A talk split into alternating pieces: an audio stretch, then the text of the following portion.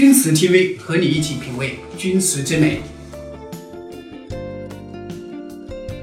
今天呢，介绍一些古钧瓷的鉴定的相关知识。我们目前用的古钧瓷的鉴定有两种方法：科学鉴定和经验鉴定。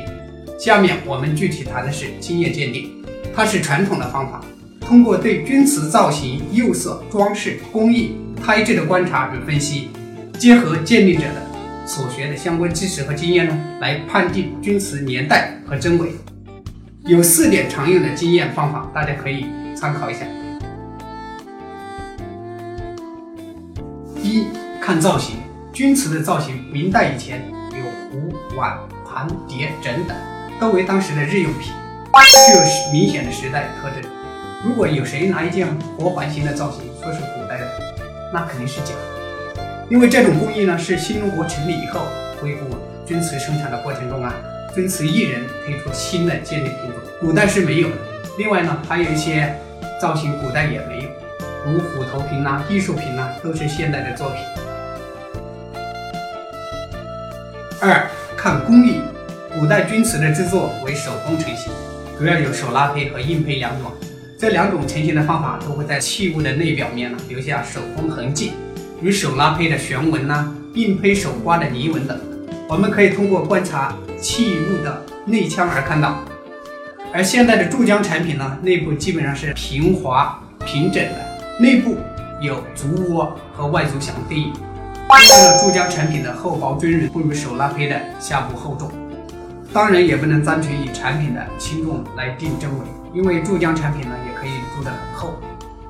注浆产品与手拉胚、硬胚还有一个很重要的区别，那就是由于技术的原因呢，注浆产品模子对接缝处容易出现一些上下线呈左右对称状，有的腰部呈现遗传线。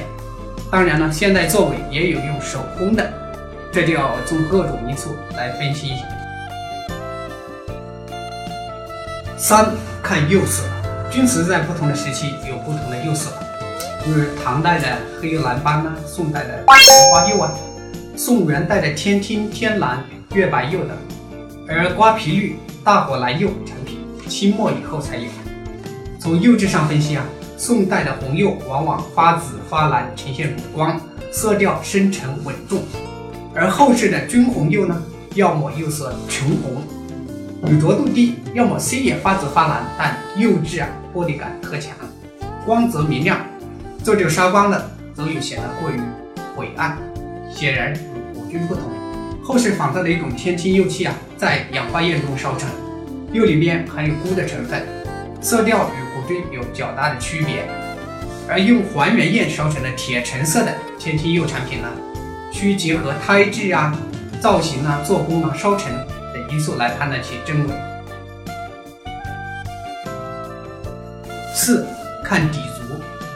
宋代官窑钧瓷底足啊，一般没有芝麻酱色釉或较白的青白釉啊，多数是一到十的数数码字。但上好的器物当时均以露显黄工，不好的通通被打碎深埋地下，所以明年呢极少有完整的官钧器物。若有者，一般皆为仿品。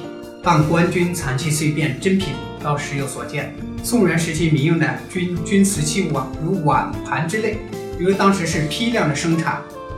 比较随意自然，现在的纺织品呢逐步规整，这一点是与古代的钧瓷还是有很大的区别。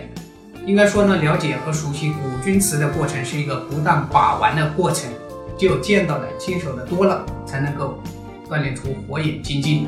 好了，本期节目就到这里，感谢您的收看。如果您对节目有什么建议或者意见，请留言告诉我。节目的健康发展离不开您的参与。钧瓷 TV 和你一起品味钧瓷之美。